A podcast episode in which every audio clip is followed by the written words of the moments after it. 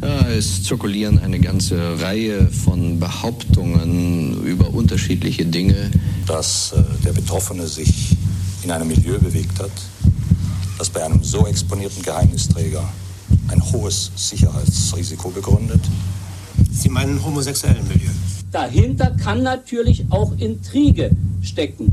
Dass Ermittlungen der Polizei den General in zwei einschlägigen Lokalen eindeutig, eindeutig identifiziert hätten, musste ich handeln. True Crime Politik. Politische Verbrechen und Skandale.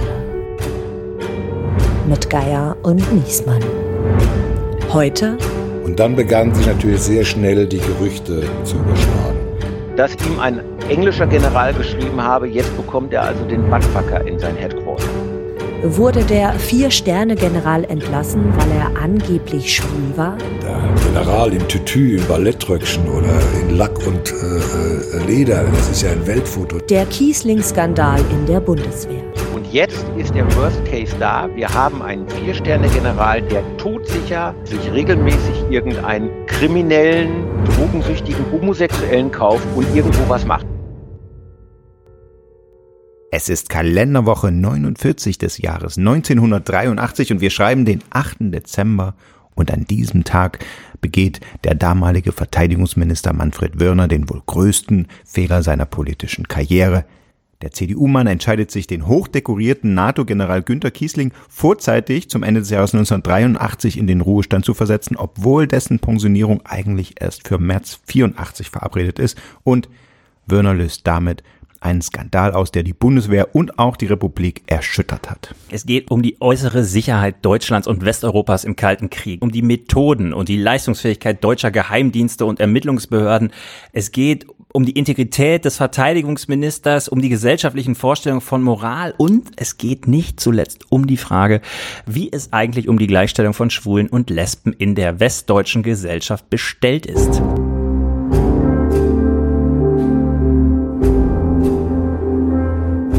Was bleibt, ist der erschreckende Nachhall einer Moral in Regierung, Militär und Teilen der Öffentlichkeit, welche die gleichgeschlechtliche Liebe von Männern immer noch oder besser vielleicht schon wieder in die Grauzone moralischer Anstößigkeit und sicherheitsbedingter Gefährlichkeit abzudrängen versuchen. Sie haben ihn bestimmt erkannt, das war der damals noch sehr junge Oppositionspolitiker Joschka Fischer bei seiner ersten großen Rede im Deutschen Bundestag. Und damit sagen wir Hallo und herzlich willkommen zu einer weiteren Ausgabe unserer Funkelnigel-Nagel-neuen Geier und Niesmann True Crime Reihe, in der wir die großen Skandale und Verbrechen der Politik aufarbeiten wollen. Und dieses Mal blicken wir tief hinab in die Abgründe des Jahres 1983. Und damit meine ich jetzt nicht nur, weil Andreas in dem Jahr geboren ist, sondern wir meinen natürlich, wir gucken auf wichtige Personen der Zeitgeschichte. Es geht um den damaligen Bundeskanzler Helmut Kohl zum Beispiel, seinen Verteidigungsminister Manfred Wörner, der später immerhin noch NATO-Generalsekretär wird. Und es geht um den damaligen Vier-Sterne-General der Bundeswehr, Günter Kiesling. Und der letztgenannte, Günter Kiesling, ist der Namensgeber einer Affäre, wie man sie sich heute kaum noch vorstellen kann. Jetzt nicht so sehr, weil es darin um Sex, um Erpressung und um Verrat geht. Das gibt's ja alles heute auch noch. Aber das Ungewöhnliche daran ist, dass es hier über Wochen öffentlich um die Frage geht, ob die vermeintliche angebliche sexuelle Orientierung eines Menschen diesen ungeeignet macht für die Ausübung eines wichtigen Amtes. Und bevor wir zu den schmutzigen Details kommen, wollen wir uns erst einmal die Hauptfigur dieser Affäre etwas genauer ansehen. Also Günther Kiesling, Jahrgang 1925, ist zum Zeitpunkt der Affäre 58 Jahre alt. Kiesling war schon Offizier im Zweiten Weltkrieg und hat nach der Gründung der Bundeswehr in dieser, kann man schon sagen, eine Bilderbuchkarriere hingelegt. Mit 45 wird er einer der jüngsten Brigadegeneräle in der Geschichte der Bundeswehr und auch danach geht es weiter nach oben. Steven, sag uns doch mal schnell, was kommt nach Brigadegeneral? äh, ich habe verweigert.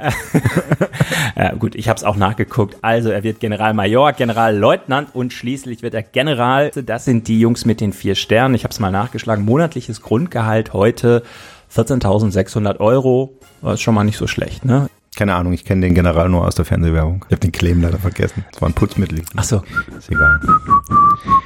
Und als Vier-Sterne-General wechselt Kiesling also 1982 ins Oberkommando der NATO im belgischen Mons, wo er Befehlshaber der NATO-Landstreitkräfte und einer von zwei Stellvertretern des obersten alliierten Befehlshabers in Europa, des amerikanischen Generals Bernard W. Rogers. Ich habe schon gesagt, ich habe verweigert, aber also jetzt, wenn du das so sagst, das klingt für mich wie ganz oben auf der Karriereleiter angekommen. Also wir reden heute da über einen der drei wichtigsten Soldaten ganz Westeuropa, würde ich sagen, oder? Wie mehr muss ja in der Bundeswehr dann eigentlich gar nicht mehr gehen, karrieretechnisch. Ja, kann man wahrscheinlich so sagen. Also wenn wir es jetzt vergleichen würden mit dem Journalismus, dann wäre das so stellvertretender Hauptstadtbüroleiter Redaktionsnetzwerk Deutschland.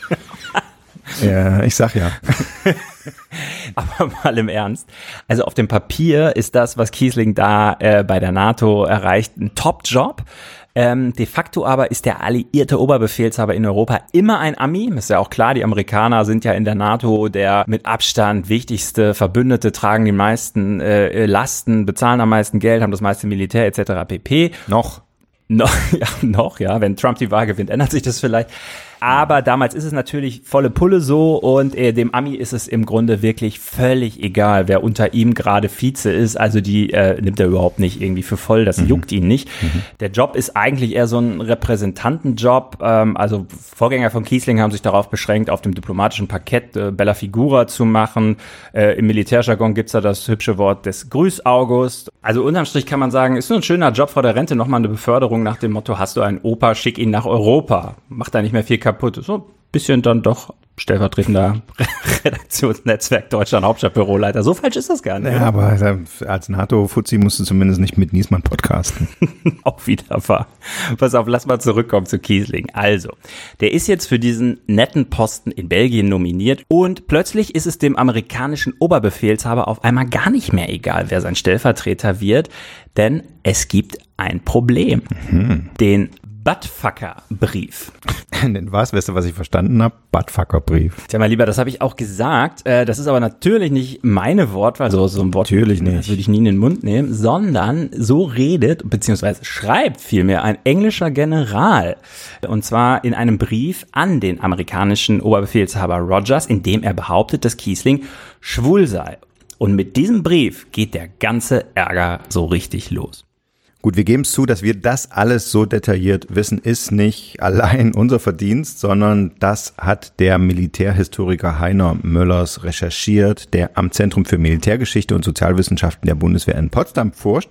Und der hat ein Buch veröffentlicht mit dem Titel Die Affäre Kiesling, der größte Skandal der Bundeswehr. Also mit wem sonst, wenn nicht ihm, haben wir über den Fall gesprochen und in das Gespräch hören wir jetzt mal kurz rein. Die Gerüchte sind letztendlich direkt bei dem General Rogers gelandet. Klaus Janke, der Büroleiter von Kiesling, ist noch vor der Zuversetzung von Kieslings informiert worden von Rogers, dass ihm ein englischer General geschrieben habe, jetzt bekommt er also den Buttfucker in sein Headquarter. Damit war Kiesling gemeint.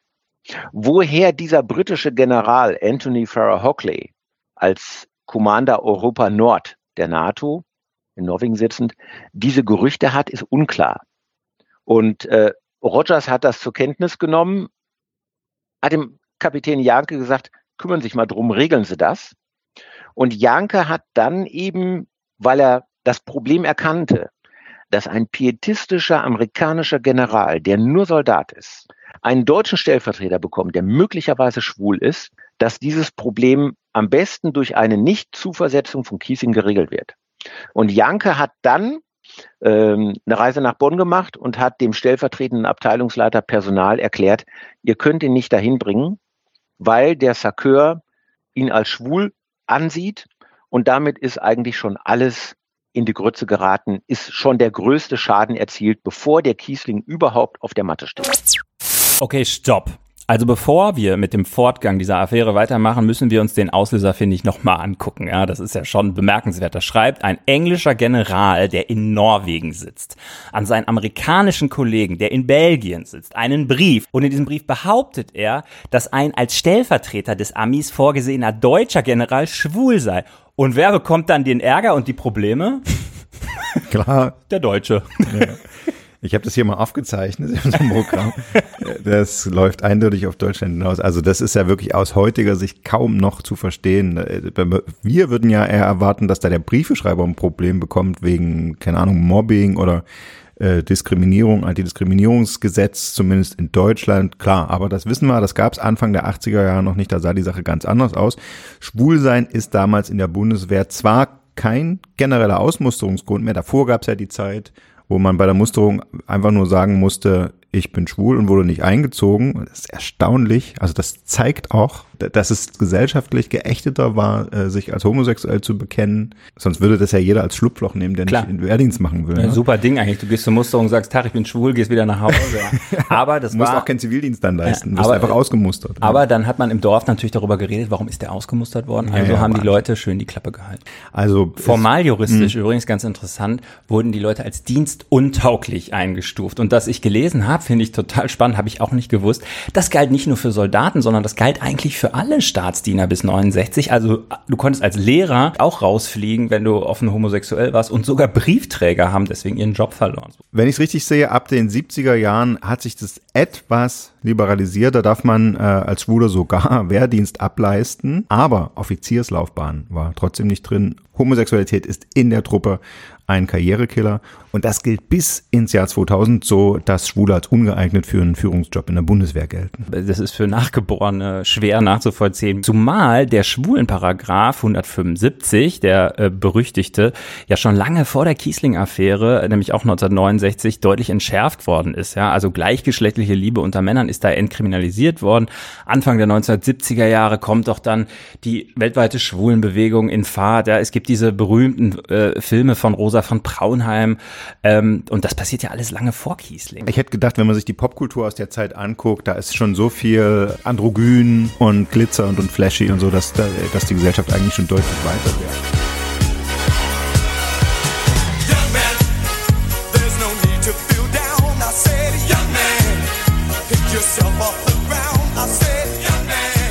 Meisten Homosexuellen sind kaufmännische Angestellte oder arbeiten in Dienstleistungsberufen, denn sie haben Angst vor dreckigen Fingernägeln und der Aggressivität der Arbeiter. Was beim Spießer die Wohnungseinrichtung, Fernsehapparat und das Auto sind, ist beim Schwulen die Mode.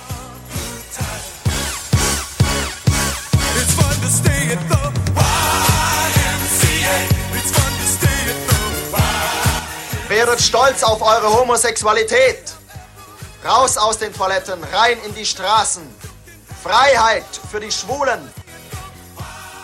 Ja, die wilden 70er, da ging es ja generell äh, los mit der Liberalisierung äh, der Gesellschaft und mit der Emanzipation. Und eben auch für die Schwulen und Lesben hat der Kampf um die Gleichberechtigung und Anerkennung begonnen. Es war wirklich ein Kampf. Also das weltweite Symbol ist ja bis heute die Christopher Street in New York wo sich Besucher einer schwulen Bar namens Stonewall Inn gegen eine Polizeirazzia äh, gewehrt haben, dafür heftig verprügelt wurden, es zu tagelangen Unruhen kam und die ersten Gedenkmärsche und Protestmärsche danach waren eben die ersten Christopher Street Days, was ja heute in allen möglichen Städten öffentlich begangen wird.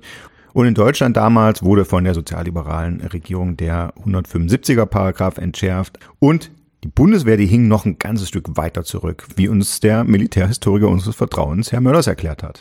Das Verrückte ist, dass die Bundeswehr für die Phase der Kiesling-Affäre immer noch Sicherheitsvorschriften hatte, die letztendlich aus den ganz frühen 70er Jahren stammten und in denen homosexuelle Handlungen auch wieder als äh, abnorme Veranlagung, das ist der Begriff aus der Vorschriftenlage, ein Sicherheitsrisiko darstellen. Und weil man eben Sicherheitsrisiken weitgehend ausschließen möchte, hat man da eben schon den Verdacht einer homosexuellen Veranlagung mit hineingenommen. Das heißt, nicht nur der bekennende Schwule, den es in der Bundeswehr in Anführungszeichen sowieso nicht gab, ist ein Risiko, sondern auch der, über den es solche Gerüchte geben könnte. Äh, das führte im Endeffekt dazu, dass wir in der Bundeswehr sicherlich auch vor 1983, 84 homosexuelle Soldaten hatten, aber die haben eben ihr Coming-out nicht gehabt. Okay, also das ist jetzt alles angekommen. Jetzt will ich mal wissen, wie es weitergeht in, in diesem, in diesem Kiesling-Fall. Der steht also jetzt an seinem wichtigsten Karriereschritt und plötzlich taucht dieses Killer-Gerücht auf. Äh, äh, wissen wir eigentlich irgendwie, wo, wo das herkommt? Wo genau das herkommt, wissen wir nicht. Sicher ist allerdings, dass Kiesling als Person schon irgendwie anders war als die meisten Generäle seiner Zeit. Ich verstehe den Kiesling als einen sehr engagierten und teilweise auch äh, bis ins Detail auf den Soldatenberuf versessenen Typen. Jetzt hat er allerdings ja vor seiner militärischen Dienstzeit Volkswirtschaft studiert, hat dann äh, während seiner Zeit beim Bundesgrenzschutz noch eine Promotion in Volkswirtschaft abgelegt und sah sich auch immer so ein bisschen als Intellektueller, als Klügerer. Und das Kernproblem von Kiesling innerhalb der deutschen Generalität war im Grunde genommen ein ganz banales, nämlich er war nicht wie der deutsche Durchschnittsgeneral verheiratet und hat dann eben als Divisionskommandeur den Ball mit seiner Frau oder mit der Frau des Bürgermeisters und der Bürgermeister mit seiner Frau eröffnet. Und er ist aus dieser Normalität als Junggeselle schon mal ausgebrochen. Und jetzt kommt noch ein zweiter Aspekt dazu, der das Ganze noch verschärft. Der Kiesling ist Mitte der 70er Jahre Divisionskommandeur in Sigmaringen, hat dort einen zivilen Kraftfahrer, die haben nicht zusammengefunden und Kiesling hat dann irgendwann aus seinem Kommando einen Stabsunteroffizier als Fahrer bekommen, frei nach dem Motto, man suchte einen, der einen Mercedes fahren kann.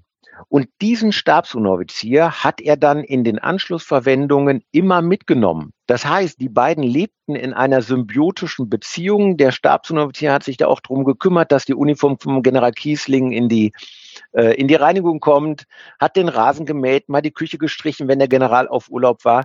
Und wir haben auf der einen Seite eben Generale, die in einer ganz normalen, familiär geschlossenen Beziehung und Lebensumwelt leben. Und wir haben auf der anderen Seite den Nursoldaten Kiesling, der sich ständig in Männerbünden, Rotari und so weiter aufhält, furchtbar klug dahermacht und ständig diesen Stabsunteroffizier im Schlepp hat. Und ähm, da, da wird etwas zusammengestrickt, was nicht zusammengehört.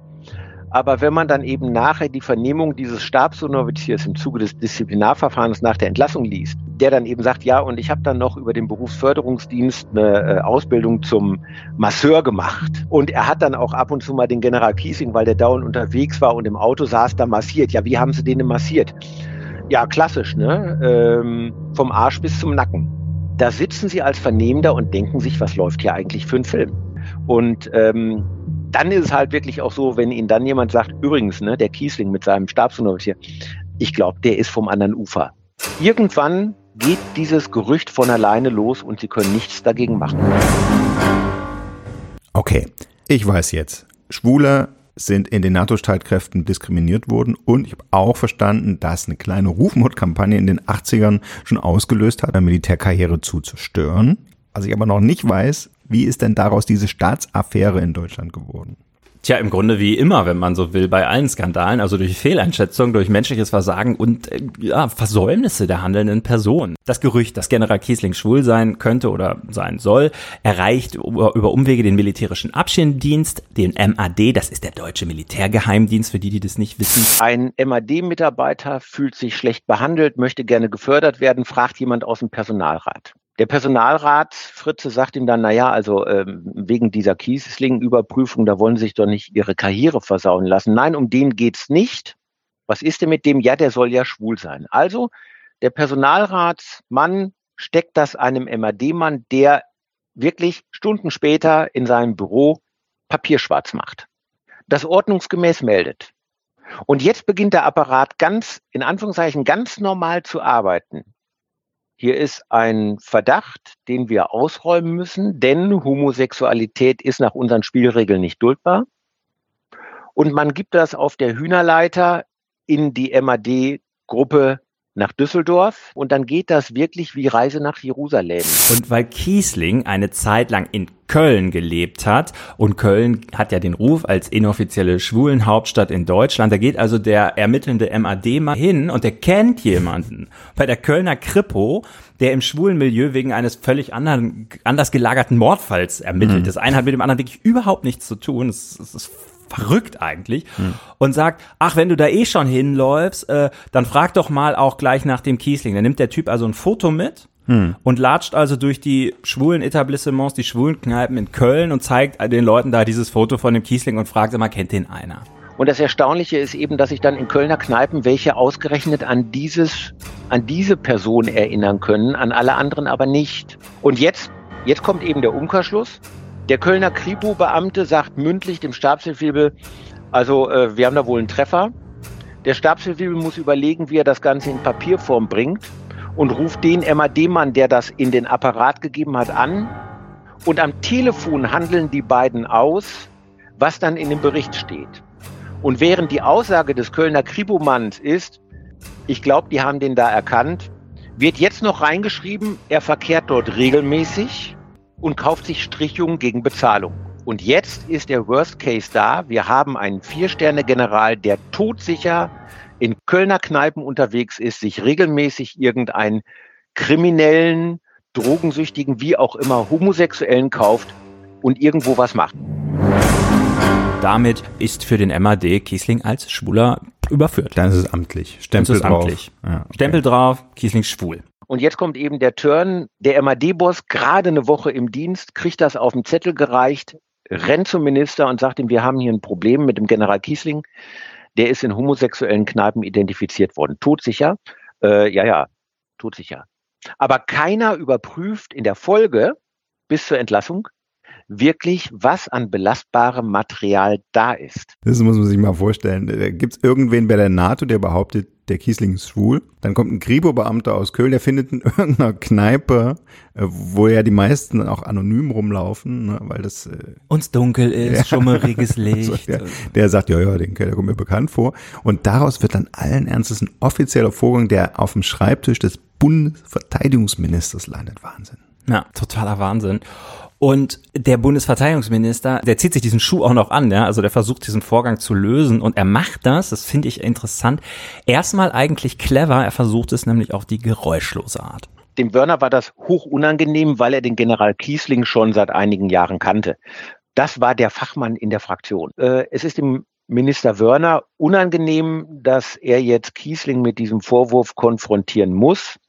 Und weil Kiesling sowieso vorzeitig in den Ruhestand gehen möchte, um an einer Universität einen Lehrauftrag über, zu übernehmen, diskutiert man hin und her, wie man das am besten jetzt geregelt kriegt. Man gibt dem Kiesling vier Tage Bedenkzeit. Also donnerstags ist er beim Minister, montags nochmal und Montag sagt man dann, okay, wir machen es ganz einfach. Wir machen den Aktendeckel zu. Kiesling muss sowieso ins Krankenhaus wegen Hals-Nasen-Ohrenproblemen, hat noch Resturlaub, macht noch eine, eine Kur, macht seinen Dienst nicht mehr und wird dann Ende März des Folgejahres mit einem großen Zapfenstreich so verabschiedet, wie das für einen Vierstände-General normal ist. Damit ist die Kuh vom Eis und damit hat im Endeffekt auch der MAD per se erstmal keine Aktien mehr in dem Fall. Äh, Der Minister hat entschieden, der General geht in den vorzeitigen Ruhestand. Der General stimmt dem Ganzen zu und äh, Kiesling wird für ihn wichtig mit dem protokollarischen Drumherum dann demnächst in Ruhestand verabschiedet, ordentliche Gäste-Entourage, Blasmusik mit Beleuchtung und dann ist die Veranstaltung durch. Ja, Moment mal, wir haben doch am Anfang gelernt, es gibt diesen Tag, an dem Würner den großen Fehler macht. Ich denke, jetzt ist die Affäre zu Ende. Sie hätte zu Ende sein können an dieser Stelle und das wäre sehr charmant für alle Beteiligten gewesen. Das Problem ist aber, jetzt wo das alles so schön auf dem Gleis ist, da kommt ein Staatssekretär ins Verteidigungsministerium zurück, der war lange krank, der Mann heißt Joachim Hiele und der erfährt von diesem Vorgang und er ist überhaupt nicht einverstanden und er läuft dagegen Sturm. Der Staatssekretär Hiele ist mehrere Monate krank, kommt Anfang November 83 wieder und kriegt vom Abteilungsleiter P erklärt, also der General Kiesling wird äh, Ende März verabschiedet. Was da gelaufen ist, weiß ich nicht, da müssen Sie den Minister fragen. Der Staatssekretär Hiele fragt den Minister und ähm, erfährt dann auch über den militärischen Abschirmdienst, dass es da so ein Spulengerücht gibt. Und in dem Moment sagt der Staatssekretär Dr. Joachim Hiele dem Minister, hier gibt es nur eine Möglichkeit, nämlich diesen Mann sofort wegen des fehlenden Vertrauens des Ministers in den General, davon war bisher überhaupt nicht die Rede, nach Paragraph 50 in einstweiligen Ruhestand zu versetzen. Und zwar umgehen. Und deswegen dreht er im Grunde genommen den Wörner um nach dem Motto, das, was Sie machen, Herr Minister, geht nicht. Hier entsteht ein politischer Schaden. Wenn rauskommt, dass der homosexuell ist, geraten Sie in Teufels Küche. Und das ist, finde ich, wir sind ja ein politischer Podcast, beschäftigen uns auch viel mit Politikern und wie geht die mit schwierigen Situationen um, wie fällen die Entscheidungen. Und das ist für mich an dieser Affäre so ein total interessanter Punkt. Ne? Also der Wörner hat es eigentlich schon geregelt ja. in seinem Sinne, geräuschlos. Ja. Jetzt kommt dieser Staatssekretär, der ja auch einer ist, den der Minister ja jederzeit entlassen kann und sagt ihm irgendwie so, das können wir so nicht machen. Und dann kippt der Wörner also um und geht also quasi von dem gesicherten Terrain, was er sich da schon gebastelt hat, auf ein, ins Risiko. Ja. Weil das muss er dann ja in dem Moment ahnen, dass es Nachfragen provoziert, dass der Kiesling sich vielleicht wehrt, dass äh, dann Sachen ins Rutschen geraten, die er nicht mehr im Griff hat. Mhm. Und die Frage ist ja, warum macht er das? Das ist eigentlich eine Entscheidung, die Politiker nicht treffen, wie ich das zumindest beobachte, sondern ja. oder sehr ungern treffen. Und da irgendwo habe ich gelesen, der Wörner hatte auch Angst, weil es auch über ihn ganz so verschwiemelte Gerüchte gab, er könnte vielleicht auch sich zu Männern hingezogen fühlen. Ist das bei dem aus Ihrer Sicht ein Beweggrund, dass er sagt, ich trete das jetzt endgültig tot, weil den schwulen Verdacht, dem setze ich mich auf gar keinen Fall aus? Also, dass den Minister Wörner auch das Gerücht umgab, er sei nicht nur homosexuell, sondern bisexuell, hat mir ein mittlerweile verstorbener General mal gesagt. Ich halte das auch für nicht ganz abwegig. Und es gibt auch den einen oder anderen, der glaubt, dass die äh, Eheschließung von Wörner dann kurz nach dieser Affäre sozusagen auch sein Deckmantel war. Das ist eine Sache. Die zweite Sache ist, es ist kaum zu verstehen, warum ein Minister sich von seinem Staatssekretär, der ihm ja untergeordnet ist, so überrumpeln und umdrehen lässt. Die einzige Erklärung, die es dafür aus meiner Sicht gibt und die auch wirklich plausibel erscheint, ist, wir haben im November 1983 die Hochphase der letzten Züge der Debatte um den NATO-Doppelbeschluss. Ende November haben wir im Bundestag eine zweitägige Debatte, die mit einer Abstimmung und der Stationierungsentscheidung endet. Und im Vorfeld haben wir wahnsinnig viele Veranstaltungen, wo ein Minister ständig zu NATO-Rat, zu Ministertreffen, zu bilateralen Absprachen, zu allen möglichen Alliierten unterwegs ist, sodass ich davon ausgehe, dass der Minister Wörner in dem Moment gar nicht erkannt hat, a, was da läuft, b, was Hieles Entscheidung oder Überzeugung auslösen kann, äh, so dass er einfach nur froh war, so jetzt mache ich den NATO-Doppelbeschluss und wenn das umgesetzt ist, dann können wir wieder von vorne anfangen. Aber da hat Hiele ihm schon diesen Fall sozusagen aus den Händen genommen. Das Ding läuft dann also weiter. Es gibt die Verabschiedung Kieslings, also nicht, wie es ihm eigentlich äh, zugestanden hätte, mit großem Zapfenstreich und militärischen Ehren und allem äh, Bremborium, sondern äh, nicht mal im Büro des Ministers, sondern in dem Büro Hieles. Der Wörner ist gar nicht da und am Ende übergibt der Kiesling ein Schreiben, in dem er ein Disziplinarverfahren gegen sich selber fordert. Genau. Also am 23. Dezember. Und Manfred Wörner war in Hamburg beim Geburtstag von Helmut Schmidt. Ah.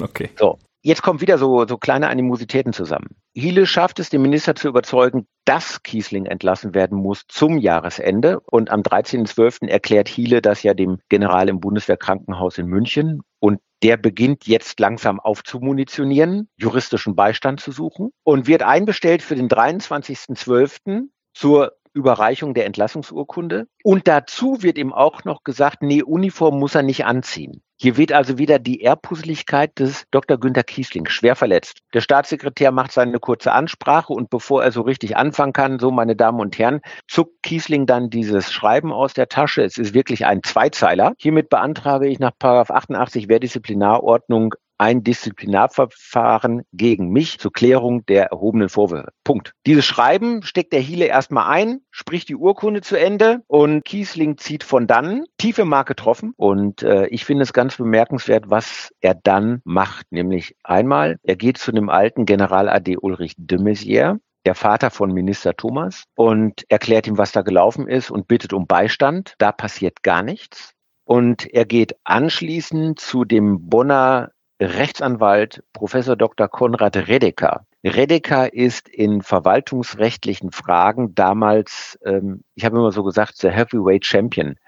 Redeker ist ein absoluter Spezialist für Verwaltungsrecht, hat für die Bundesrepublik Deutschland sozusagen von Amts wegen ähm, beauftragt vieles durchgefochten, hört sich die Geschichte von Kiesling an, fragt, ist an den Vorwürfen was dran? Nein, ich gebe Ihnen mein Ehrenwort. Und er sagt, okay, ich übernehme den Fall, das wären jetzt ein paar ungemütliche Wochen, aber wir gewinnen den Fall. Und dann geht es eben kurz nach dem 1. Januar richtig los.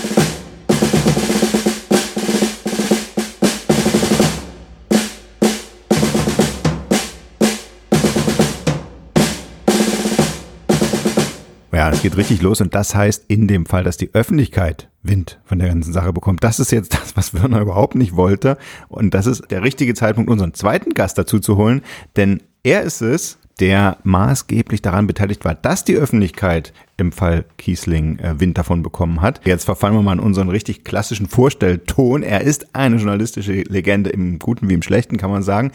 Denn er war der Journalist, der zu den Geiselgangstern in von Gladbeck ins Auto gestiegen ist.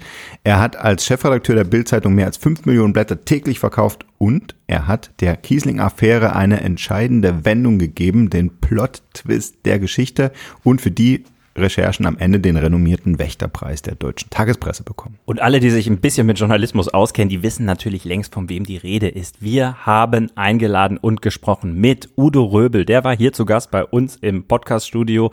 Mal wieder, muss man sagen, denn Full Disclosure, bis vor einigen Jahren war Udo auch noch für unseren Arbeitgeber, das Redaktionsnetzwerk Deutschland, tätig. Er war also ein Kollege und sogar Büronachbar von uns. Wir haben diverse Kaffees und auch andere Getränke zu uns genommen. Wir kennen uns also ganz gut und in das Gespräch hören wir jetzt Udo, du warst, als sich die Kiesling-Affäre entfaltet hat, leitender Redakteur beim Kölner Express. Ja. Kannst du dich noch erinnern, wie bist du eingestiegen in die Geschichte?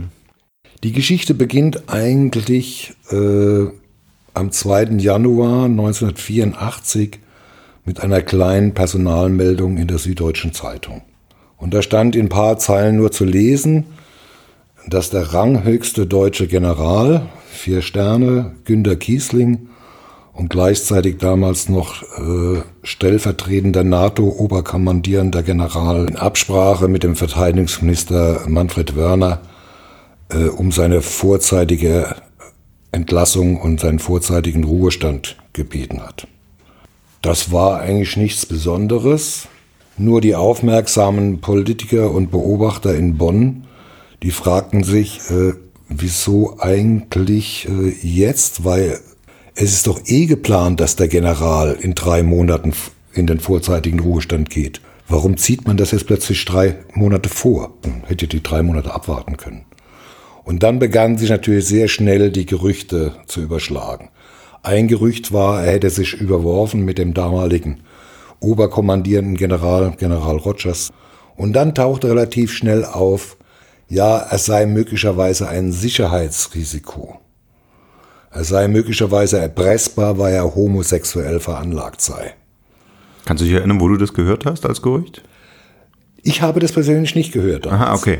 Ich das war leitender Redakteur in der äh, Zentrale in Köln, aber unsere äh, Kollegen äh, im Hauptstadtbüro, also in Bonn, hm. die haben das berichtet und äh, das verdichtete sich und das mündete in der ersten Schlagzeile, der Express dann wenige Tage später äh, machte, kann ich mich noch gut erinnern. Vorzeile war sechs Intrigen und eine Stripperin. Und dann die Hauptschlagzeile, so stürzte unser höchster General. Da war von Homosexualität noch nicht so explizit die Rede, aber es war so eine Kolportage über die Gerüchte-Mengelage. Also irgendwie hat die ganze Geschichte einen sexuellen äh, äh, Hintergrund. Und das nahm sofort dann äh, die nächsten Tage eindeutige Richtung, der Mann ist schwul, der ist ein Sicherheitsrisiko, der ist erpressbar durch den Osten und so weiter und so fort und äh, der musste weg. Die ganze deutsche Öffentlichkeit, inklusive natürlich auch die Express-Redaktion, hatte natürlich erstmal überhaupt keinen Zweifel an der Darstellung und äh, dass das äh, so ist. Und nun begann natürlich der Boulevardinstinkt, also der höchste deutsche General, schwul, immer wieder im Hinterkopf haben, das Klima damals, mhm. schwul, das, das ging überhaupt nicht. Also, also das war für die Kölner Expressredaktion auch ein absoluter Entlastgrund für einen Vier-Sterne-General. Ja, ja, voll, voll, vollkommen klar, nicht? Also äh, es gab in Deutschland kaum jemand, der sich sein Schwulsein be, äh, bekannte. Dies, das, das war, stand im Untergrund äh, statt, äh, das ganze homosexuelle äh, Leben. Und äh, es, schwul zu sein war ein, ein Brandmal. Dass du, das, schwul, das ging gar nicht. 175er warmer Bruder oder wie man die also be bezeichnete. So und kaum. Und das, Mil und das Milieu galt ja auch als äh, kriminell ne, oder Halbseiten. Ja, voll, vollkommen klar. Natürlich, wenn äh, du es nicht offen ausleben kannst, dann gehst du in den Untergrund. Und Untergrund vermischen sich die Grenzen und so weiter und so fort. Und dann ähm, äh, bildet sich dann eine eigene Subszene und die wird natürlich auch durchmischt durch kriminelle Elemente, die die Notsituation aussitzen. Das ist also dieser ganze Kosmos, über den wir damals äh, sprechen. So, und vor diesem Hintergrund hat der Röbel natürlich gesagt, also der höchste deutsche General, schwul und soll in Köln verkehrt haben, in einschlägigen Kreisen, in zwielichtigen Clubs. Also da jetzt ein Fotos zu haben, also der General im Tütü, im Ballettröckchen oder in Lack und äh, äh, Leder, das ist ja ein Weltfoto, das müssen wir haben muss man dazu sagen, es gab auch diese Gerüchte quasi, er habe da getanzt in, in, in Kleidern. Ja, ne? wir hatten selbst dann eine Schlagzeile Tanz in Frauenkleidern, Fragezeichen und so weiter. So Aber war das schon der Boulevard, der diese Frauenkleider äh, herbei fantasiert hat oder ist das irgendwo erzählt worden? Nein, es ist ja immer, wie immer dann im Leben, wenn gerade eine gerüchte Geschichte auch politisch äh, sich entwickelt, die ist ja dann nicht mehr kontrollierbar. Mhm. Dann sagt einer, ich weiß aus verlässlichen Quellen und ich äh, kenne Details aus dem Ermittlungsbericht. Und außerdem, äh, der CIA hat den schon seit Monaten beobachtet mit äh, fünf Mann und da weiß ich verlässlich das und so weiter mhm. und so fort. Mhm. Äh, das kann man im Nachhinein oder schon damals gar nicht mehr verifizieren, aber wir waren Boulevard. So wir äh, und äh, sagen wir so auch die das Medienethos war vielleicht heute äh, damals noch nicht so ausgeprägt, wie es mit, mittlerweile ist. Wir hatten da weniger Hemmungen äh, als ach, äh, heute und die Unschuldsvermutung, äh, die galt ja von dem Tag an für uns nicht mehr, in dem also das Grund, im Grunde genommen abgesegnet war von höchst ministerieller äh, Stelle von Herrn Wörner, weil Herr Wörner hat der Darstellung ja auch nicht äh, äh, widersprochen. Also wir waren voll überzeugt, das muss so sein, jetzt wollten wir nur die Dirty Details haben. Wobei also ich zu unserer Ehrenrettung in Anführungszeichen sagen muss, wir machten zwischendurch auch ein Interview mit ihm und machten auch die Schlagzeile der General, ich bin nicht homosexuell, aber äh, das vielleicht auch mehr aus, äh, gut, man muss ihn auch zu Wort kommen lassen und vor allen Dingen aus juristischer Absicherung, hm. da bin ich ganz, ganz ehrlich. Also ich muss ich muss mal eine Sache einwerfen. Ich gestehe, ich mag das ja ein bisschen an Udo Röbel, ja, dass er nicht im Nachhinein an seiner eigenen Heldengeschichte strickt und die Dinge schön redet oder schön färbt, sondern dass er einfach zugibt, wie das war. Zu den Hochzeiten des Boulevards damals, er war da mittendrin und wie den meisten anderen Boulevardjournalisten ging es ihm auch um Bilder, um Schlagzeilen, um Auflage. Also da hat man, da hatte man keine Angst, sich die Finger schmutzig zu machen, das muss man nee, sagen. Ich kann, man kann sich das richtig vorstellen, wie es damals war. Alle sitzen da mit Zigarette im Büro und rauchen und es gibt mittags schon das erste Hochprozentige und in der Redaktionskonferenz reden sie sich da äh, die, die Köpfe heiß über diese, über diese Meldung da, über diese Gerüchte und ich sage, Mensch, der General im Tütü, dieses Foto müssen wir haben und klar, da werden alle Hebel in Bewegung gesetzt. Und äh, dann sind wir beim Express quasi in Kompanie Stärke nach Dienstschluss ausgeschwärmt, inklusive der Röbel und haben die ganze schwulen Szene umgegraben in Köln. Mir war damals gar nicht bewusst, wie groß die war. Also Köln war die heimliche Schwulenhauptstadt in, in, in, in Deutschland. So, und wir sind durch die Kneipen und Clubs gezogen, wie auch immer. Und ich habe immer das Foto von dem General gezeigt. Kennen Sie den? Verkehrt er hier? Und überall haben wir die gleiche Antwort gekriegt. Nein. Hat uns aber nicht ins Nachdenken gebracht. Weil für uns war diese Reaktion eigentlich selbstverständlich. Ja, die schwulen Szene, die hält zusammen, die, die verrät niemanden, äh, äh, die zieht die, die Brandmauern äh, äh, hoch. So, und wir rannten im Kopf, in unserem Verständnis, jede Nacht gegen diese Mauer. Gut, dann, dann war bei uns dann die Überlegung, vielleicht ist es doch nicht Köln, äh, vielleicht kann es ja auch Düsseldorf sein, äh, vielleicht wurde da was falsch informiert. Also wir haben unser Recherchegebiet ausgeweitet, aber. Also keine Schwulenbar im Rheinland war sicher für euch. Ja, ja so, so, kann man, so kann man das äh, äh, sagen. Aber dann kam der entscheidende Punkt für mich in der äh, Recherche. Nämlich, ich erinnere mich sehr genau, am Donnerstag war das, der 12. Januar 1984. Da lief mittags so gegen 14 Uhr eine DPA-Meldung mit folgendem Inhalt, dass nämlich der General Kiesling äh, jetzt äh, anwaltlichen äh, Beistand äh, sich gesucht hat und jetzt vertreten wird von einem Professor äh, Rediger in Bonn einem der höchsten äh, Staatsrechtler und Verfassungsrechtler damals in, in Deutschland. Also, also eine absolut seriöse Adresse. So, mein erster Reflex war Telefonbuch, Rediger Bonn, Nummer, angerufen bei der Kanzlei. Kann ich Herrn Professor Rediger sprechen? Ja, hatte ihn sofort am Telefon. Und dann sagte ich, Herr Professor, gehe ich richtig in der Annahme, dass Sie Einblick in die Ermittlungsakten mittlerweile haben. Und da sagte er, ja. So, und dann habe ich natürlich nicht gefragt, jetzt äh, gibt es da vielleicht dann Ansatzpunkte, die äh, vielleicht dafür sprechen, dass in den Vorwürfen doch nichts dran ist. Nein, ich wollte ja endlich wissen, was dieser verdammte General denn sich nun rumgetrieben? So, und dann fragte ich natürlich den Rediger, sagen, steht denn Akten eigentlich drin, in welchen Lokalitäten der General da unterwegs war? Und dann sagte der Professor, ja, Moment mal, ich muss da mal nachschauen und so. Ich hörte ihn blättern am Telefon und sagte, ja, da ist von einem Café Wüsten in der Innenstadt in Köln die Rede und einem Etablissement, wie heißt das? Äh, ja, Tom Tom heißt das. Dann sage ich, danke, Herr Professor, das genügt. Habe das Gespräch beendet, bin zu meinem Chefredakteur und gesagt, endlich haben wir zwei konkrete Adressen.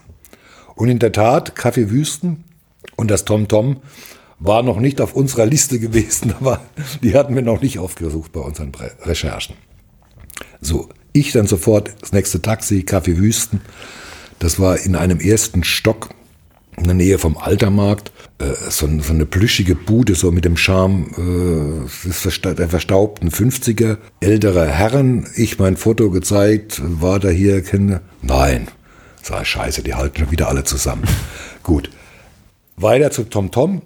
Das hatte eigentlich zu dieser Zeit am Nachmittag noch zu, aber ich hatte insofern Glück, äh, dass da gerade der Buffetier äh, mit irgendwelchen Hilfskräften äh, dabei war, den Laden sauber zu machen.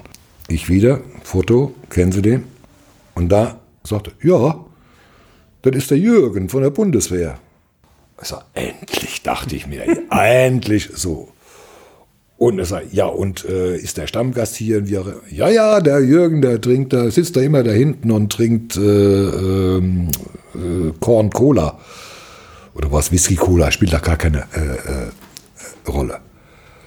Und äh, dann sage ich, und das ist der wirklich? Ja. ja. Nun, hieß der, nun hieß der Kieslinger Günther. Ja, war natürlich mein erster Reflex mhm. auch, aber die Erklärung hatte ich natürlich auch sofort parat wenn unser deutscher äh, General irgendwo sich in einer schwulen Kneipe rumtreibt, dann wird er nicht seinen richtigen Vornamen äh, nehmen. Das ist, das lag in der Natur äh, äh der Sache. Mhm. Außerdem irgendwas mit Ü, ne? Günther, Jürgen. Jürgen. So, liegt nah, ne? Ja, und der Micha, dieser Buffetier, sagte auch noch, nach dem hat ja vor einiger Zeit auch schon mal die Polizei gefragt. Ah, sagte ich also. Jetzt fügt sich das Ganze zu einem äh, geschlossenen Gesamtbild Reporter äh, glücklich, ja. zusammen. So, und dann fragte er mal, und wann war der Jürgen denn äh, das letzte Mal da? Und dann sagte er, ja, jetzt gerade am Dienstag, vorgestern. Und das war der Moment, wo die Geschichte sich zu drehen begann. Weil da wurde ich dann stutzig und sagte, das kann ja irgendwie nicht sein, weil nachweislich zu diesem Zeitpunkt General Kiesling äh, zur Behandlung im Bundeswehrkrankenhaus in München lag. Und es war schwerst möglich vorstellbar, dass der General aus dem Krankenhaus nachts schnell nach Köln chattet, in seine Stammkneipe geht, äh, in seine Schwule und dann wieder zurück nach München. Da, da passte irgendwas nicht. Und dann bin ich zurück in die Redaktion und sagte zu meinem damaligen Chefredakteur Michael Spreng, irgendwas stimmt an der Geschichte nicht. Das kann nicht sein. So, und ich weiß nicht, was uns damals geritten hat. Das war die einzige Faktenlage. Ich weiß es bis heute, ich kann es euch nicht äh, äh, erklären, aber wir beschlossen dann zu sagen, oh, jetzt gehen wir der Geschichte vollkommen neuen Spin und machen der General, es war ein Doppelgänger. Er heißt Jürgen und ist Wachmann bei der Bundeswehr. Also man muss aus heutiger Sicht sagen, das ist schon ein ziemliches Husarenstück, was Udo Röbel und Michael Spreng da geritten haben. Ist das der Michael Spreng eigentlich, der dann den Stoiber-Wahlkampf gemacht hat, den Bundestagswahlkampf? Ja, genau, der ist das. Und der Michael Spreng hatte ja auch jahrelang einen sehr erfolgreichen Blog. Sprengsatz hieß der, er ist allerdings vor drei Jahren gestorben. Also der ist damals der Chef von Udo Röbel und dann hauen die beiden auf dem Höhepunkt einer nationalweiten Affäre äh, eine Agenturmeldung raus, die nicht wirklich journalistischen Standards entspricht. Gut, wir gaben also die Agenturmeldung aus. Und das erinnere mich ich dann, ach, äh, noch, als wäre es gestern gewesen, so ungefähr so Viertel nach sechs hörten plötzlich alle Fernschreiber in unserem Nachrichtenraum, wo die Agenturen liefen, wir hatten alle deutschen Agenturen, die hörten auf zu, zu tickern. Und dann war vielleicht für eine halbe, dreiviertel Minute war es totenstill in diesem Nachrichtenraum. Praktisch der Maschinenraum von der Zeitung damals. So 24 Stunden um die Uhr wurden die Nachrichten ausgespuckt und sie mir Fernschreiber und so. Und plötzlich brach das Inferno los. Der erste Fernschreiber fing an zu bimmeln, Blitz, der nächste bimmelte Eil, äh, Breaking News, den Begriff kannten wir damals noch nicht. Eil, Blitzmeldung, wie auch immer, Express, äh, Affäre Kiesling, Doppelgänger. Und da muss ich sagen, da begann mir dann zum ersten Mal so ein bisschen die Düse zu gehen. Sag Röbel, was haben wir da vielleicht angestellt? Das war jetzt eine Kriegserklärung an das Verteidigungsministerium auf der Faktenlage, die wir gerade eben besprochen haben. Doch etwas arg dünn, ne? Genau, das muss man sich ja mal klar machen. Das bedeutet, ihr habt gesagt, Würner, der aktuelle Verteidigungsminister ist mindestens ein Missverständnis aufgesessen, ja, weil es einen Doppelgänger gab. Schlampige Recherchen von, vom MAD quasi, wenn man so will. Ja, also das war genau, ihr habt euch mit der Bundesregierung äh, angelegt. Wie hat Michael Spreng reagiert? Der war cooler, glaube ich, als ich. Stand ja auch nicht sein Name drüber in der Geschichte. Dann rief wenig später, riefen die Tagesthemen an und fragten, ob sie live äh, berichten könnten aus der Druckerei, wenn der Express dann um halb elf angefangen, angefangen wird zu, zu drucken. Und gleichzeitig, was ich aber erst später äh, dann äh, realisiert habe, äh, hatten sie eine Live-Schaltung aus dem TomTom. Kollege Deppendorf hatte den Buffetier, den Mischer vor der, vor der Kamera und noch andere, stellte natürlich die gleichen Fragen wie ich. Und Röbel saß da, das Herz klopfte wie wild, sagte, was ist denn jetzt, wenn dieser Mischer jetzt was anderes erzählt? Aber Mischer erzählte in seiner naiven Art eigentlich genau das. Dieser Jürgen war vorgestern auch hier. Ja. Haben Sie ihn heute gesehen? Ne. Nicht.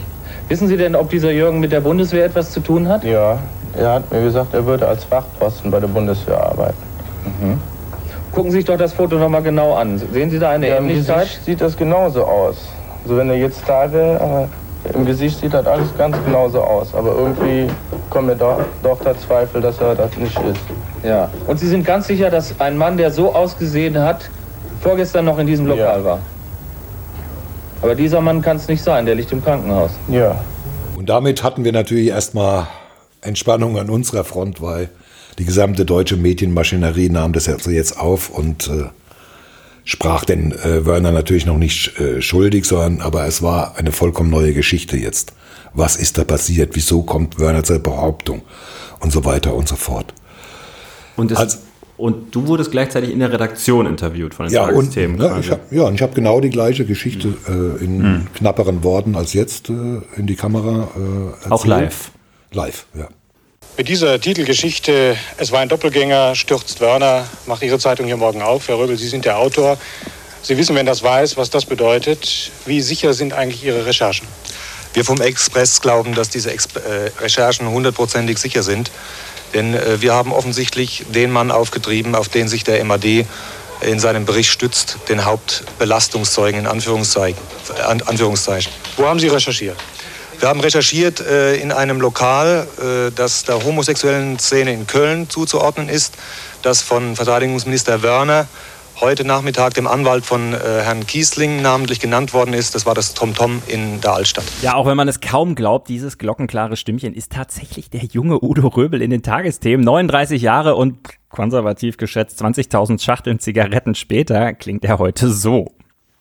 Es wurden sofort diese Frage gestellt, wie ist eigentlich die Faktengrundlage, äh, ist die eigentlich gesichert, wurde da schlampig gearbeitet? Und jetzt begann man natürlich äh, im Verteidigungsministerium zu, zu rotieren, weil man sich plötzlich natürlich auch die gleichen Fragen stellen musste. Die MAD-Chefs wurden nach äh, Bonn zitiert, ja, äh, es wurde alles nochmal abgeklopft, äh, insbesondere auch die äh, äh Zeugenaussage, die ja äh, in den MAD-Bericht eingeflossen äh, ist. Und der bei der Polizei in Köln, der hat genau das gleiche gemacht wie der Röbel. Der hat das Foto gezeigt von dem General, hat gefragt, äh, äh, kennt er diesen Mann, verkehrt er her? Und da die gleichen Antworten wie ich gekriegt im TomTom. -Tom. Und der hat genauso gedacht wie der Röbel und gesagt, na ja klar, nennt er sich nicht äh, Günther und klar outet er sich nicht als General, sondern der ist Jürgen, der ist Wachmann.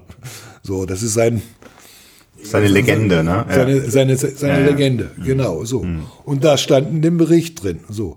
Und das wurde alles hinterfragt und äh, die haben natürlich gesagt, ja, das stimmt alles, was wir da geschrieben haben, stimmte ja de facto. Mhm. Bloß hat ja von denen keiner mal nachgehakt und die hatten auch nicht, sag mal, diesen widersprüchlichen Link im Gehirn, dass sie irgendwie Daten abglichen und äh, sagten, stimmt das überhaupt? War, konnte der überhaupt da gewesen sein und so weiter und so fort. Was ja mein Glücksmomentum war, dieses Wissen. Dass er im Krankenhaus war. Sonst, sonst hättest du es gar nicht geschnallt. Ja. ja. Andreas, wir sind ein politischer Podcast und wenn du gewartet hast, wo in dem ganzen Gossip die Politik ans Köcheln kommt, das ist jetzt der Punkt, als aus der Affäre Kiesling die Affäre Wörner wird. Denn jetzt kommt der Verteidigungsminister ganz schön in Erklärungsnot.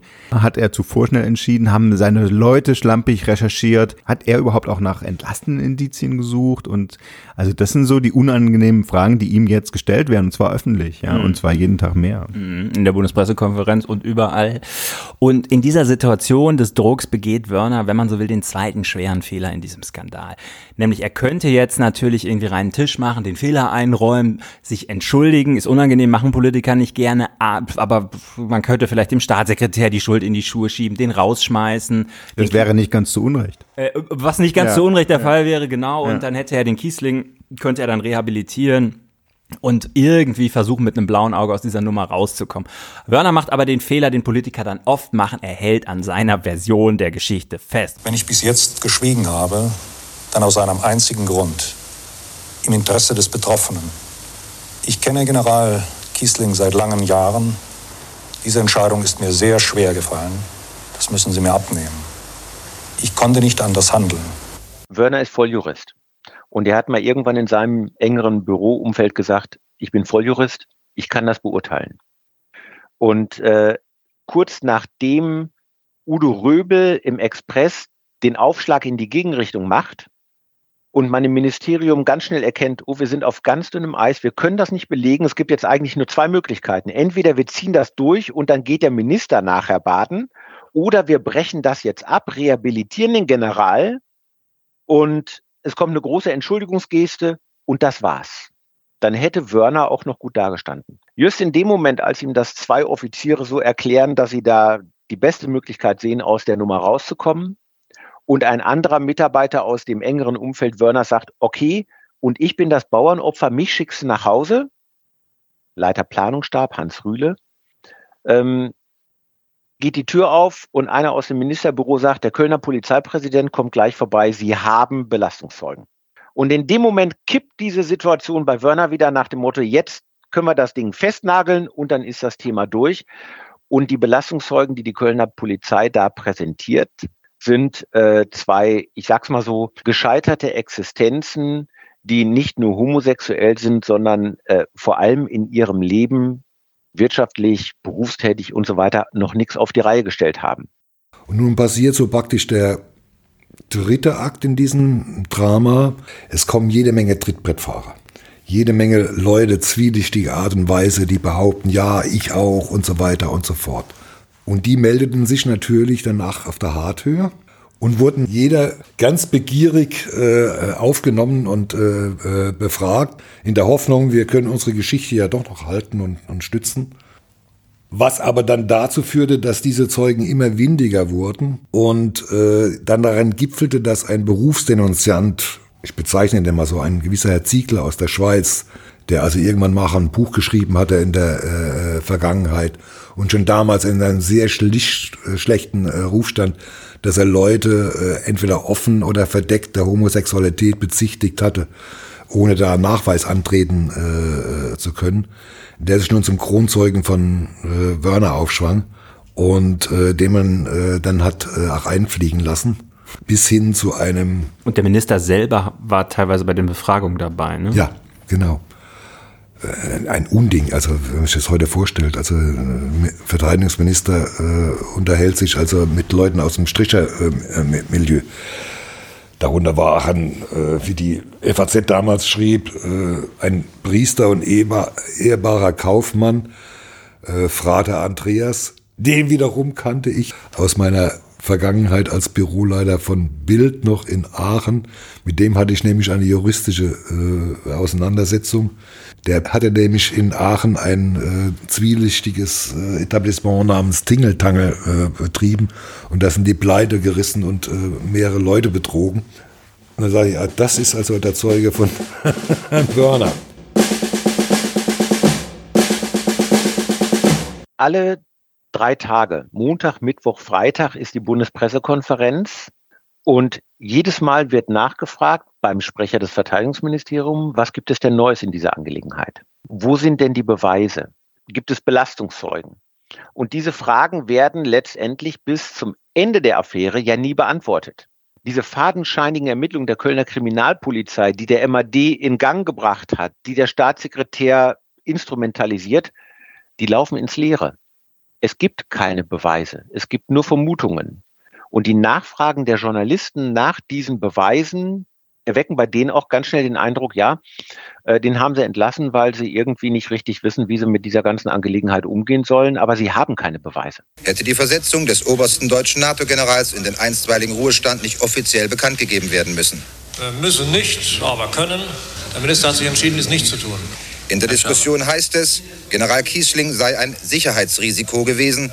Was ist darunter zu verstehen? Äh, das mag in Diskussionen gesagt worden sein. Von Seiten des Verteidigungsministeriums ist es nicht gesagt worden.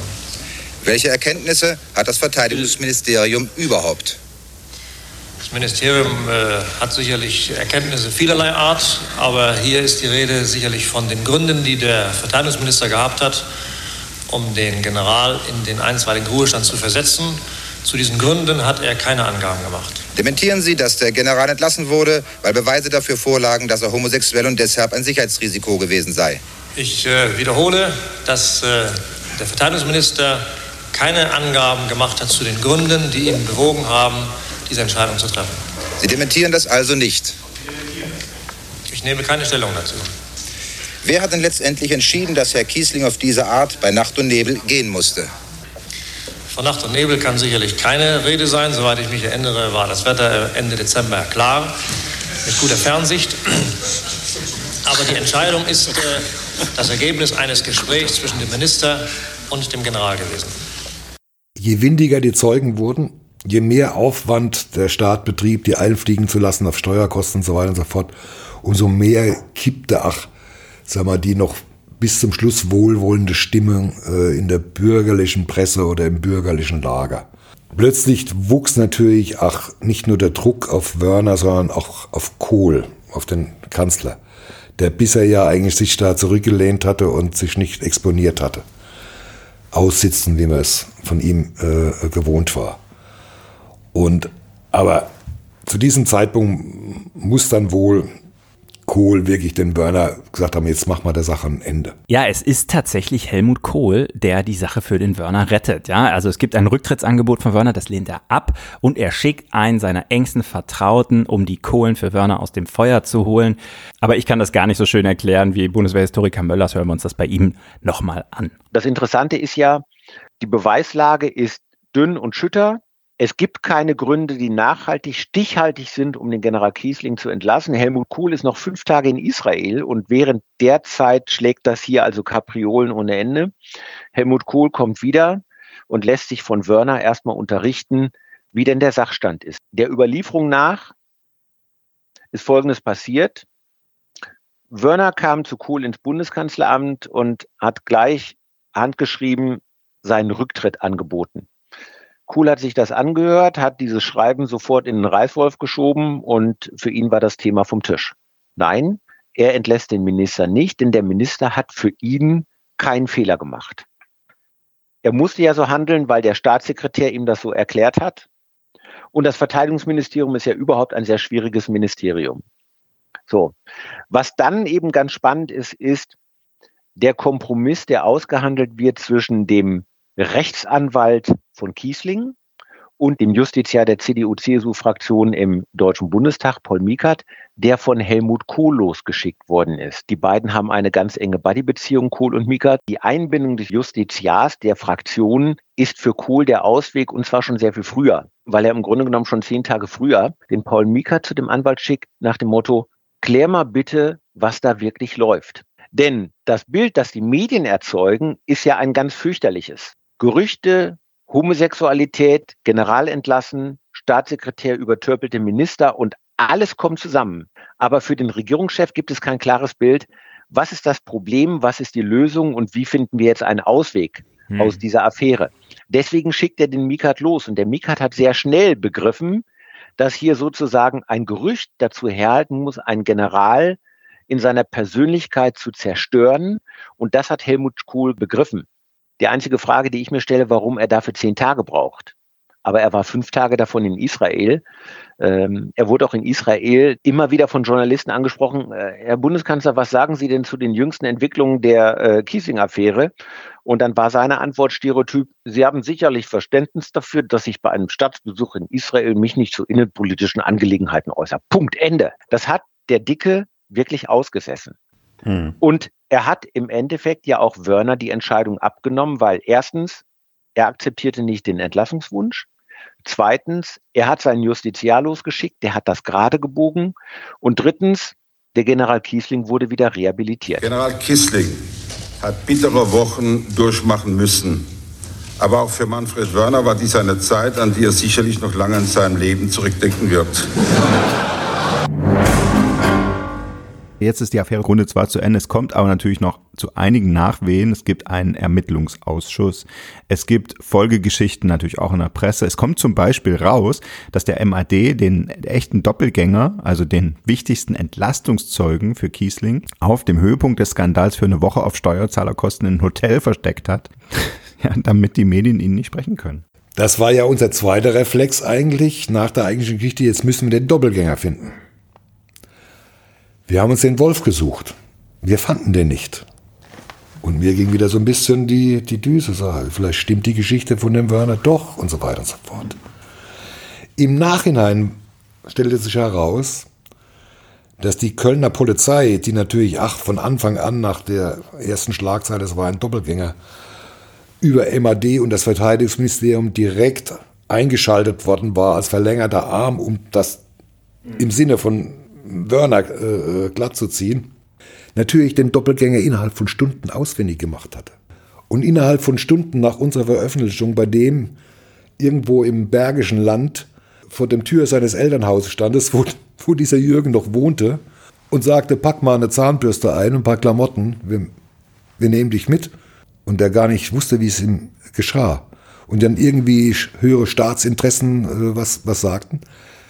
In der Tatsache, die haben den verräumt dann in ein Hotel an Linz am Rhein für mehrere Tage, um den einfach von der Bildfläche verschwinden zu lassen und äh, uns Medien nicht den, den Zugriff äh, zu erleichtern.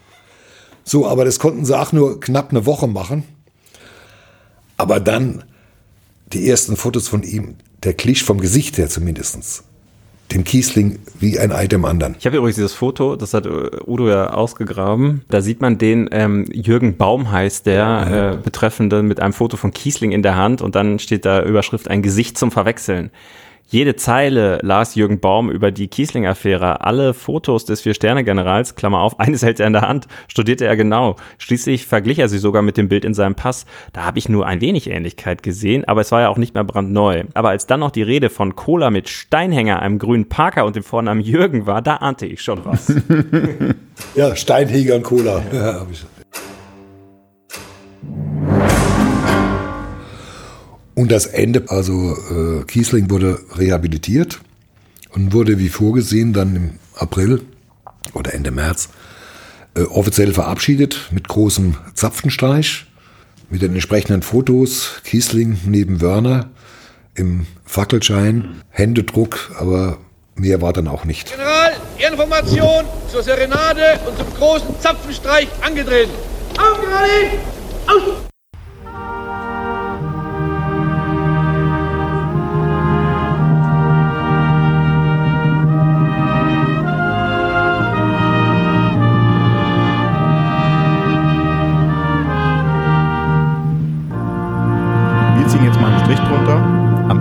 Hat trotz dieser Wucht des Skandals, über den sich Deutschland da wochenlang, tagelang die Köpfe heiß geredet hat, hat das ja wirklich keinem der Beteiligten so richtig geschadet, oder? Wirner, der Skandalverteidigungsminister, macht noch richtig Karriere. Er wird 1988 als erster und bislang einziger deutscher NATO-Generalsekretär bevor er dann 1994 an Krebs stirbt. Kiesling wird vollständig rehabilitiert und er blickt Jahre später bei Johannes B. Kerner im ZDF mit, ja, man kann schon fast sagen, einer erstaunlichen Milde auf das Unrecht zurück, das ihm da widerfahren ist. Lass mich bitte an dieser Stelle sagen, äh, ganz ehrlichen Herzens, ich habe mich vor zehn Jahren, als Manfred Förner starb, äh, mit ihm in einem Schriftwechsel gewissermaßen dahingegen versöhnt, dass wir gesagt haben, wenn der Herrgott es will, dass er noch mal auf die Beine kommt, dann werden wir noch darüber reden. Für mich steht er vor einem anderen Richter. So, und die Frage, die sich jetzt noch aufdrängt, ist natürlich, hat die Affäre Kiesling die Bedingungen für Schwule in der Bundeswehr geändert? Das sollte man ja eigentlich erwarten nach diesem ganzen Ärger. Und man muss leider sagen, naja, also, es dauert noch bis in das Jahr 2000, ehe der damalige Verteidigungsminister Rudolf Scharping, die meisten verbinden ihn ja nur mit äh, planschenden Bildern im Pool, aber er hat tatsächlich äh, etwas sehr Wichtiges gemacht damals, nämlich er hat per Erlass die institutionelle Diskriminierung Homo Homosexueller bei der Bundeswehr beendet. Also er hat gesagt, damit ist jetzt Schluss, die werden gleich behandelt und natürlich kann ein Homosexueller auch General werden. Hm. Gegen den Willen der Generäle hat er das durchgesetzt. Ne? Ganz genau, gegen den Willen der Generäle. Es gab da große Widerstände und aber da hat er, hat er sich tatsächlich durchgesetzt, hat die politische Führung Tabula Rasa gemacht und hat ja, wenn man so will, die Bundeswehr gezwungen, äh, sich an der Stelle zu öffnen. Das geht dann noch weiter. Als nächstes Ursula von der Leyen, die dann ein Gutachten in Auftrag gibt, wo die systematische Diskriminierung Homosexueller in der Bundeswehr wissenschaftlich erforscht wird. Und die, äh, und das wird von Zeitzeugen als sehr wichtig erachtet, äh, die dann auch so einen Workshop macht also wo sie die oberste Generalität und die ganzen Führungsfiguren einlädt und, äh, und über sexuelle Identität in der Bundeswehr konferieren lässt. Das bringt ihr eine Menge Spott ein, aber Leute, die betroffen waren, haben gesagt, es war unglaublich wichtig und es hat wirklich etwas verändert. Und das ist nämlich auch das, was mir eingefallen ist. Es gab natürlich Leute, denen die ganze Affäre geschadet hat, nämlich die Schwulen bei der Bundeswehr, die da äh, äh sich versteckt haben, die äh, sich selbst ihre Identität geleugnet haben und die gedacht haben, oh Gott, wenn die das mit einem General so machen und den so durch die Manege treiben und rausschmeißen und sowas, dann bin ich also wirklich gut beraten, wenn ich weiterhin mich verstecke und weiterhin äh, äh ab. Und es dauert bis in das Jahr 2020, als die damalige Verteidigungsministerin Annegret Kramp-Karrenbauer das Unrecht, was Schwulen äh, in der Bundeswehr geschehen ist, also offiziell einräumt und sich dafür entschuldigt und es auch ein Gesetz erarbeitet wird, dass es eine Entschädigung gibt, wenn auch nur eine symbolische. Die Haltung der Bundeswehr zur Homosexualität war falsch. Sie war damals schon falsch und hinkte der Gesellschaft hinterher. Und sie war es aus heutiger Sicht umso mehr. Ich bedauere diese Praxis sehr. Und bei all denen, die darunter zu leiden hatten, bitte ich um Entschuldigung.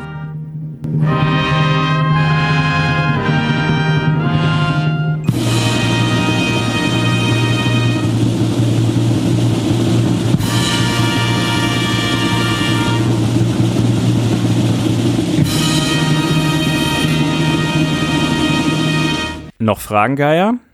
Ja, Niesmann. Also wir tun jetzt hier die ganze Zeit eine Stunde lang äh, wie die mega liberalen Jugendlichen, die über die alten weißen Männer von äh, aus den 80er Jahren äh, lachen. Aber sag mal, sag mal, wie viel äh, offene Schwule gab es so in deiner Abi-Jahrgangsstufe? Tja, ich muss gerade auch nochmal überlegen, ich will niemandem Unrecht tun, aber ich würde sagen, es gab tatsächlich keinen einzigen. Und auch wenn ich so überlege, in meiner Jugend im Münsterland, auf dem Dorf, in meiner Kindheit, in meiner Jugend, da gab es natürlich Leute, über die gemunkelt wurde, wenn man so will, äh, dass sie äh, schwul sein könnten. Aber dass jemand sich hingestellt hat, offiziell und gesagt hat, yo, ich bin schwul und das ist auch gut so, hm.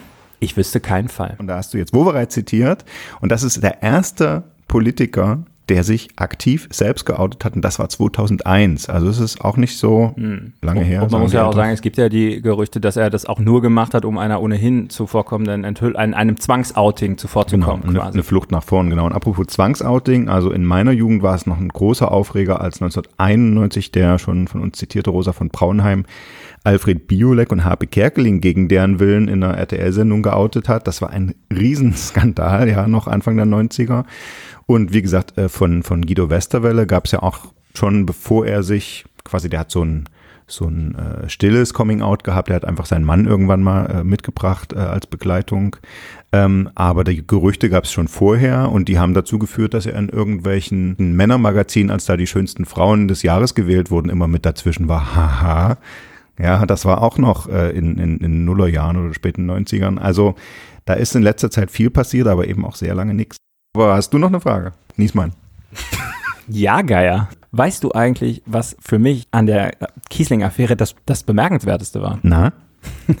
Na, es taucht kein einziger Politiker von der CSU darin auf. ja, das sagst du, weil natürlich in Bayern bald gewählt wird und trotz wirklich Jahrzehnten voller CSU-Skandale, von Spielbank-Affäre über FIBAG, über Amigo-Affäre, über Modellauto-Affäre, über Masken-Affäre und jetzt auch die Aiwanger-Affäre, in der ja irgendwie auch die CSU mit drin hängt durch das Handling von Söder. Trotz alledem ist jetzt schon klar, wer die Wahl gewinnen wird. Die CSU. Und das nehmen wir zum Anlass, um in unserer nächsten Folge eine wunderbare Best of Bayern-Skandale zu machen. Da werden wir also auf die kleinen und großen Sünden der Christsozialen intensiv eingehen. Bleiben Sie gespannt. Das war True Crime Politik, ein Podcast des Redaktionsnetzwerks Deutschland. Von und mit Steven Geier und Andreas Niesmann. Musik Mario Sattlau. Stimme Alice Mecke. Producing Jan Bastian Buck. Neue Folgen immer freitags, überall, wo es Podcasts gibt.